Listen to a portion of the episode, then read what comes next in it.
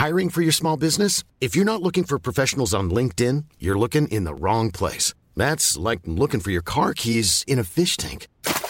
LinkedIn helps you hire professionals you can't find anywhere else, even those who aren't actively searching for a new job but might be open to the perfect role. In a given month, over 70% of LinkedIn users don't even visit other leading job sites. So start looking in the right place. With LinkedIn, you can hire professionals like a professional. Post your free job on linkedin.com slash people today.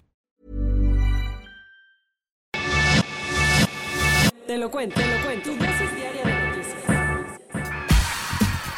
De. Es miércoles 29 de mayo. Estamos a la mitad de la semana y aquí te vamos a contar las noticias que quieres saber para estar bien informado. ¿Serán los primeros en caer? Este martes el gobierno de Andrés Manuel López Obrador dio los pasos iniciales para investigar a los involucrados en el caso Oderbrecht. Te refrescamos un poco la memoria. El escándalo de la constructora brasileña se convirtió en el mayor caso de corrupción en la historia de América Latina, y después de que se destapara, varios políticos que estuvieron involucrados fueron cayendo ante la justicia.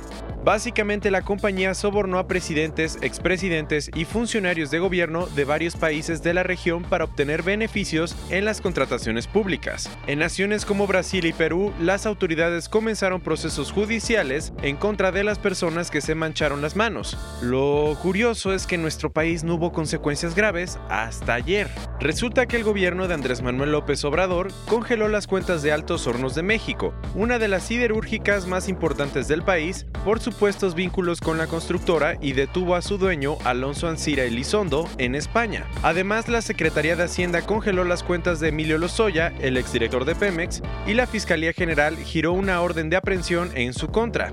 Acuérdate que Lozoya ya estaba bajo la mira y la semana pasada la Secretaría de la Función Pública lo inhabilitó por presentar unas cuantas irregularidades en su declaración patrimonial. Y te preguntarás qué tiene que ver Altos Hornos de México y Lozoya con Oderbrecht.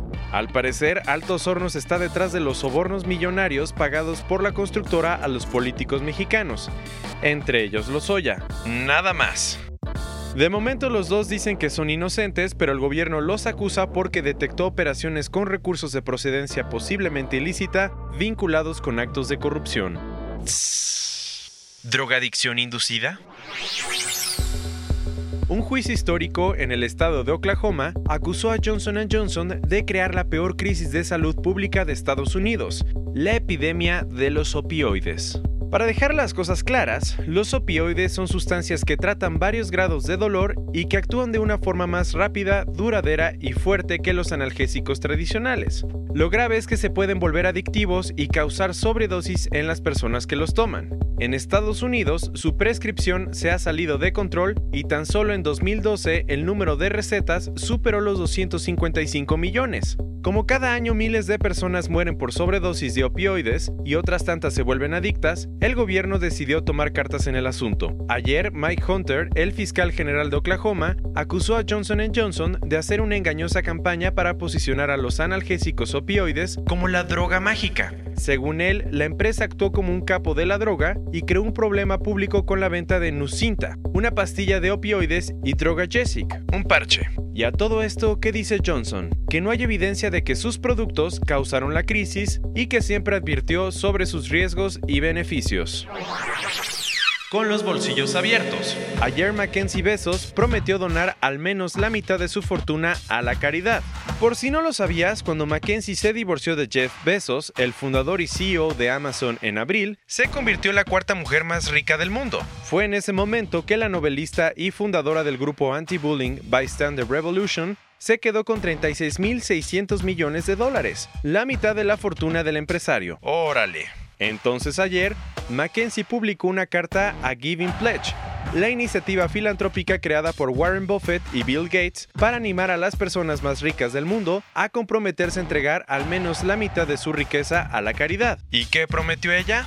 La novelista dijo que tenía una cantidad desproporcionada de dinero para compartir y que por eso se comprometía a trabajar duro para regalar una gran parte, hasta que la caja fuerte esté vacía. Así lo dijo. Aunque Mackenzie no explicó qué causas va a apoyar, en el pasado ha luchado por la igualdad en el matrimonio y ha financiado becas universitarias para inmigrantes indocumentados e investigaciones sobre el cáncer y el Alzheimer. Muy bien.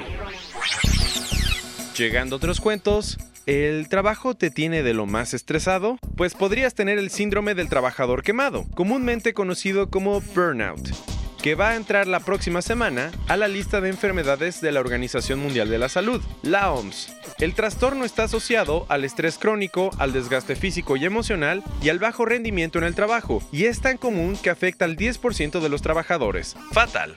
Al agregar el síndrome a la lista, la OMS va a permitir que tenga más visibilidad y que los trabajadores que lo padezcan transmiten con más facilidad sus incapacidades. El sábado, el Tottenham Hotspur y el Liverpool se van a enfrentar en la final de la Champions League. Como el partido es de los eventos más importantes del año, el gobierno de España, donde será la final, va a echar a andar el dispositivo de seguridad más grande en la historia de un acto deportivo. O sea, los recorridos para llegar al estadio y las fan zones van a ser vigilados por más de 4.700 miembros de la Policía Nacional. Además, habrá tres puntos de seguridad para entrar al Wanda Metropolitano y puntos de información en varias zonas de Madrid. Cerrando con las noticias del día de hoy, al parecer el sargazo se va a quedar en las playas de la Ribera Maya por un buen rato. Ayer las autoridades que monitorean el alga explicaron que las costas de Quintana Roo, desde Tulum hasta la entrada de la zona hotelera de Cancún, van a seguir invadidas por el sargazo durante otras cuatro u ocho semanas. Como el gobierno no ha establecido una estrategia para combatir el problema de raíz, los hoteleros siguen tratando de limpiar la playa y han tenido que reducir sus tarifas hasta un 5% para atraer huéspedes. Fatal. Esta fue tu dosis diaria de noticias con Te lo cuento. Yo soy Diego Estebanés. Dale click y escúchanos mañana.